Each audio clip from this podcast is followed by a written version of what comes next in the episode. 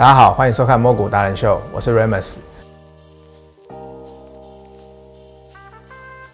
我是 Elvis。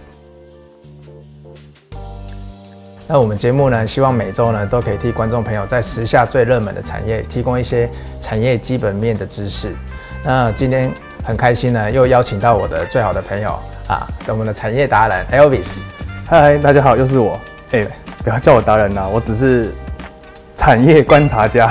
OK OK，好，好。那哎、欸、，Elvis，你知道吗？是。大概半个月前，大家最常买的股票是什么？应该是台积电吧。台积电跟联电嘛，大概这两个礼拜大家就疯狂的买嘛，包括连那个美国女巴菲特 ARK 她都在买，是对她的旗舰基金都在买。好，那我们可以来看一下呢，就是呃这一张就台积电法说，是一月十四号啊，对，一月十四号的时候，台积电法说重磅法说，但是在我们讲话这个时间，其实台积电它的股价已经过六百块了。对啊，对啊，那很多。身边的好朋友就跟我说，如果他在两个礼拜前还是最近，他都不敢下去买台积电，甚至是二哥联电，那到到底还可以买一些怎么样的股票？对，嗯、台积电不敢买，那到底还可以买什么？那其实呢，在这一次的台积电的法说里面，它就有很明显的，每次台积电的法说，它其实都在给我们释放出一些下一季或者是说未来两季半年里面，我们可以看到的一些新的投资标的，或者是新的产业。对，那 Elvis 可以帮我们介绍一下说，说台积电它这一次的法说重点里面有一部分有一个地方特别亮眼，我们两个都有看到。是，那这一部分是哪一部分？OK，好，观众朋友可以看一下这张图哈，那个这是台积电历年的资本支出的一个长条图跟折线图，可以发现就是说这个图呢是慢慢趋势往上上的，向上。啊，因为资本支出，它每年都要维持它竞争力，它每年都一直投入，一直投入，要维持自己的技术嘛。那向上的时候呢，直到了今年哦，二零二一年，它公布这个资本支出竟然高达多少？两百八十亿，两百八十亿哦，是两百八十亿，是美金哦。对，对很重要，讲三次。为什么？因为你看去年资本支出上修了三次，来到一百七十亿美金。你说去年台积电它？在年终的时候，它就把资本支出上修了三次嘛。去年整年总共上修三次，那今年呢？还没上修过，还没上修，因为才第一季而已。对，第一季，所以第一季有两百八十亿。对，那这个金额真的是已经跌破众人眼睛。我那时候刚听到的时候，嗯，我差点就是那个眼镜可能就直接差点都凸出来了。对，你在线上法说嘛？对，那就是那应该是那个拳头把荧幕打爆，拳头把荧幕打爆。对，没有。那、嗯啊、这个两百八十亿美金什么概念？我们大家大概看一下啊、喔。嗯，我们台湾的政府哦、喔，这个部门预算，行政院一百一十年度的预算相比啊，国防预算是大概四千五百亿元，那公共建设大概是五千亿左右。那你看我们这个台积电哦，它只是一间公司哦，嗯，就它的预算比我们公部门的预算还要更多。对，哦，所以你的意思是说？我们的，比如说我刚才看到上面，你有特别提到说，呃，教育部门啊，它的预算也不过三千多亿，所以我们台湾一家上市贵公司的预算，就比政府部门年度预算还要多出很多，是多一两千亿以上。对对，没错，所以这个真的是一个相当惊人的。对，那我们可以看到说，其实为什么说两百八十亿很惊人？因为它就是一个数字嘛，那我们要做一个比较。那这个比较来自于哪里？来自于说呢，在法说会之前，外资呢，他们普遍都看的 CapEx，就是它资本支出都坐落在多少？两百亿左右，都大概在两百亿或者是两百二十亿左右。所以这一次就多了六十亿，六十亿其实是很多，去占了去年的三分之一哦。在去年一百七十亿嘛，对不对？所以六十亿大概是一千八百亿的台币左右。那我们就会非常好奇啦，如果台积电它在今年做了这么大的资本支出，应该是它历史新高了。那它这些资本支出到底要流到哪里去？因为我们都知道，资本支出就是拿来买厂房、买设备，对对不对？还有什么东西？培养他的一个自己的快乐伙伴哦，快培养自己的快乐伙伴。好，自己的人嘛，主要就是厂房跟设备啦，对不对？对。那我们可以看一下很多培养自己的小伙伴，为什么会讲培养自己的快乐小伙伴？因为台积电整个设备供应链，我们以前在看的时候，对，好像都是海外大厂，对，但是现在好像不是了。对，嗯、来，Elvis，你帮我们介绍一下。呃，其实大家先讲一下这个源头大概是什么样的一个故事，就是本来其实可能大家知道，就是以前台积电在用的设备啊，还是原料什么的，大部分都是用国外的嘛，日本的。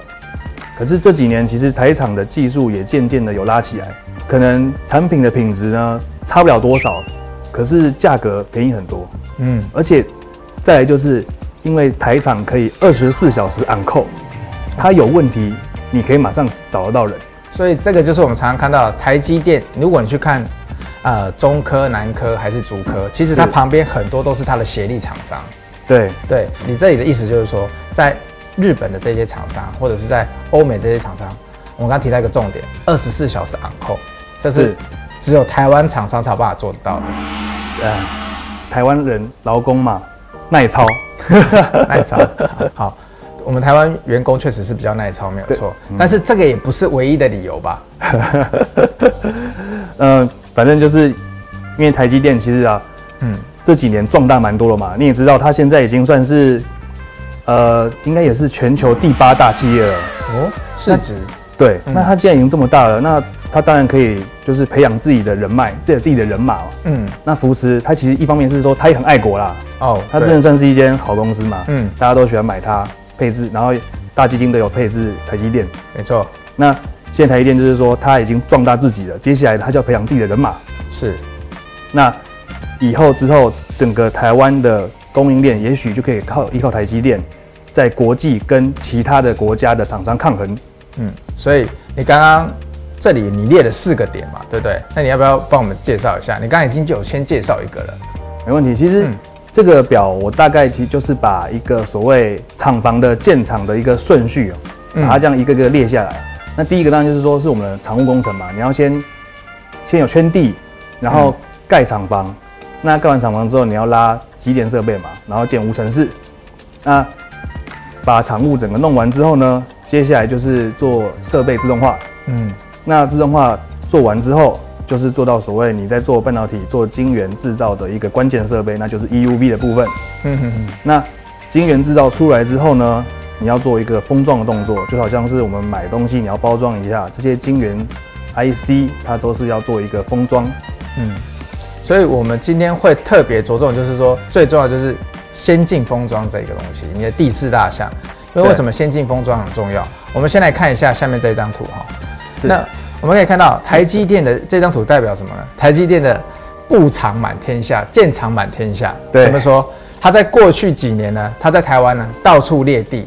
所以呢，我刚开始看到这张图的时候，我先不讲它是先进制成的新的厂房的设置点，我们都会把它当成是一个什么？我们会把它当成是一个房市的藏宝图。哎，对，对，怎么说呢？因为呢，我们以前都听过什么？我们以前都听过竹科新贵，对不对？但是呢，这几年随着台积电它到了台中的中科、台南的南科，是那渐渐也出现了中科新贵跟南科新贵。为什么？因为这些地方，他们只要去那里设厂之后呢，就把当地的很多的土地啊、房价全部都带起来了。所以可以说啦，当地的人对台积电是又爱又恨嘛。啊，爱为什么？因为提供了很多就业机会，很多工程师可以返乡了。像以前很多念成大的，他们都要去新竹上班。是对。那也，但是呢，恨恨在哪里？房价哦，真的是涨得很凶哦。你要不要讲一下你那个工程师朋友的故事？啊，也没有什么特别，其实就是有时候台台积电工程师。大家可能多少都听过嘛，他们很忙碌，工时非常长，可能动辄就是十个小时以上。那他们其实平常没什么时间在做一些金融操作什么的。嗯，可是呢，因为上头会跟他讲说，呃，我们之后可能会派你去哪边去调换你的职务。嗯，哎，他就知道了，他就去那边先买房子，先自产。那 结果。刚好是真的公司，就是厂就射过去了，嗯，就射过去以后，就引起一个像是算是什么聚落效应，嗯，那那个地方的房价就整个哇起来了，所以我们台积电的工程师 可能没有赚到他们家的股价，都赚到他们家的房价，呃，有可能啊。好，好，那我们再回到刚刚这一张图，这张图呢，它其实就是台积电这几年先进制程的布厂图。那我们现在常提到的，就是我们手机 iPhone 最新的一代，它的用的就是它的五纳米产线。那这五纳米产线现在在哪里？就是在我们的南科。是对。那未来台积电的三纳米的重镇也是在南科。是。那可能到二纳米之后，它就会拉回到新竹市。那这一些先进制程，其实它现在所需要的都是先进封装。对对。那再来看一下下面这张图，先进封装为什么台积电要这么去追求？嗯、对，那 Elvis 可以帮我们来看一下这张图。是，其实这个部分就是，呃，台积电在去年八月的时候，他就有提到，就是说他要办一个论坛，技术论坛，那就是讲到就是一个先进封装的技术的部分。嗯，那他之后呢，就是除了晶圆的制成的微缩以外，他接下来下一个世代之后未来的趋势就是说，他要去提升他所谓这个封装的技术。那我们可以看到哈，其实这一张。呃，这个去年八月二十五日的这个技术论坛呢，其实最重要，他跟你提到什么？就是我们那个投影片下方这个框框的地方，他跟你说他要投入这个三 D Fabric 的这个封装技术。那我们跟观众朋友简单的介绍一下，其实这个封装技术里面最重要的就是有一个叫做 CoWAS 这个 CoWoS 叫做先进封装的一个独步专利。那这个是台积电它独步全球的专利。是它自己的对，对，所以这个东西就会是台积电未来在竞争力上面非常厉害的一个部分。横甩三星二十年，对，横甩三 横甩三星二十年，对。那怎么样横甩？你来帮我们讲一下。那再带到说，为什么这个横甩会需要带到这么多的资本支出？OK，其实一开始要讲到这个封装，要先追溯到就是说它这个制程的发展的部分哦。因为大家可以知道，就是说过去台积电它是从四十纳米，然后往下一直萎缩嘛，二八，然后现到现在七纳米，然后现在最夯的五纳米。对，那它未来呢，势必还要在三纳米到甚至到一纳米嘛。嗯。可是，有没有发现一件事情？什么事？如果你现在已经到一纳米了，那你再往下要怎么做？呃，很简单，就往零点五啊，零点一纳米啊。对，我们刚刚看的那张投影片上面，它也有提到有一纳米啊。对啊，你看，是，可是，对，可是你会发现。你再萎缩下去，已经几乎已经到了一个所谓的物理的极限了。嗯，因为我们说，你看，一纳米是什么概念？一纳米是把你的头发哦，嗯，切成十万字、十万份，几乎你看不到，你几乎看不到了。啊哈哈。然后你现在已经到一纳米了，对，你还要再更萎缩。嗯，其实它是有一个物理的极限了。对，而且你再往下说，ASML 那边就有提到，就是说你之后你技术要再往下一个阶段提升的话，嗯，是更难的，所以你需要更多的时间。那他是说，可能就要等十年以上，才能再更精进，为说要到十年了。对，那如果十年，三星它现在落后的制程，虽然比台积电落后十年，它很快它就可以追上来了。对，所以有没有？你不能再等待了，你一定要提再继续提升自己的竞争力嘛，不然你总有一天还是被追上。嗯、那这个时候，台积电就想到就是说，那它从制造晶圆的另外一个地方下手，那这个地方就是所谓的封装，先进封装。对，就是我们图上指的这个。这个图我其实没有看得很懂，你可不可以帮我们呃观众朋友解释一下？没问题。其实这个图我一开始看的时候也没看出个所以然，它两边看起来都一样啊。重点其实就是在 SOC 系统单晶片的那一块，因为我发现右边的是 TSMC SOIC 的部分哦。嗯，那个红色 Triplet 的小晶片下面其实是三个 SOC 叠在一起。哦，你说一个变三个嘛？就左边是一个 SOC，右边是 SOC 一二三这样。对对对，因为其实现在就是说，你封装过去，它可能就是二点五 D，可能就是你把晶片呢，把它两个放在旁边，然后中间有一个中介层把它连在一起，对不对？嗯。可是它现在又想到一个更好方法，就是直接把晶片叠在一起，叠在一起，距离更缩短的话呢，就是你传输速度会变快嘛。就像如果说你的手脚如果变短的话，你反应可能也会快一点。手脚变短，反应会比较快一点。好，就是传输的距离变短，跟你的大脑的距离比较近，是不是？传输距离变短了。OK OK。那它把它这样叠在一起之后呢，除了传输距离短，就是会变得更有效率。嗯。那再就是说，你它的体积也缩小了。对。符合现在科技一直发展，嗯，东西越来越精密。嗯嗯嗯。OK，所以。那么这样子，我们来回到先进封装相关的厂商的话，我们可以看到，就是说，我们这张图下面有有帮大家列了三间，包括在前面上面那张图，我们也有看到，就是说这一张，它列了几家，就是红树、万润跟君豪嘛。那讲到先进封装，其实今年最热的就是我们画面上的这一档三一三一，它目前的股价也是最高的，是在整个设备厂里面最高的。那 Elvis 就帮我们介绍一下。好，其实基本上弘塑。它算是我们国内这个深耕半导体封装设备还蛮久的一间厂商，在半导体封装及蚀刻的湿制程，几乎已经达到这个百分之百的市占率。嗯，那它做的东西就是所谓的酸槽设备、清洗的，然后还有这个单晶片旋转机。嗯，那我们在呃做这个封装的部分，我们把它基本上可以分成所谓十个阶段，其中哦前面三个阶段哦，前面三个阶段都是弘塑它独家供应，嗯，独家供应。那再来中间四个阶段有所谓的先毅科技来做的，但是呢，这个先毅科技是荷兰的公司，嗯，那它在台湾是有代理商，对，那代理商是谁？这个代理商，哎、欸，也是弘塑的子公司，所以等于说广义来讲，弘塑它占了前面七站，对对对。那后来轮到这个点胶及 AOI 的部分就是万润，嗯，那到最后呢，这个君豪就是自动化设备，所以基本上。